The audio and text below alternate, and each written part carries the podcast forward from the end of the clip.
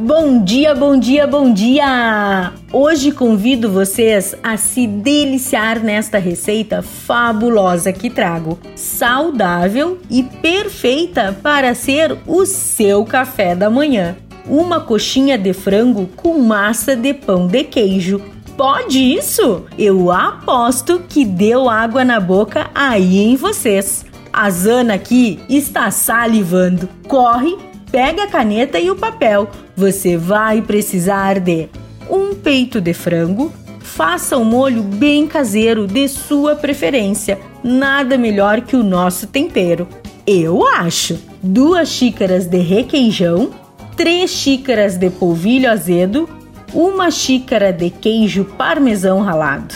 O modo de preparo em uma panela, faça o seu estilo de molho e então reserve. Em uma vasilha, coloque o requeijão, o polvilho, o parmesão e misture até ficar uma consistência firme. O processo para modelar as coxinhas é bem simples. Uma porção da massa na mão e comece a formar bolinhas. É só abrir em formato de concha, rechear e quando começar a fechar, vá puxando uma ponta para cima, como se fosse uma cauda, para modelar em formato de coxinha. Leve ao forno em temperatura de 180 graus por aproximadamente 30 minutos. Faça aquele cafezinho no capricho e saboreie suas coxinhas.